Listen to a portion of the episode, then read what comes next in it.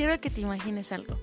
Entras a una habitación y esa habitación está hecha un despapalle completo.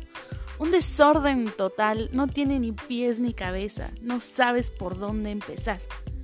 Bueno, algo más o menos igual pasa con la vida, porque la vida es de colores.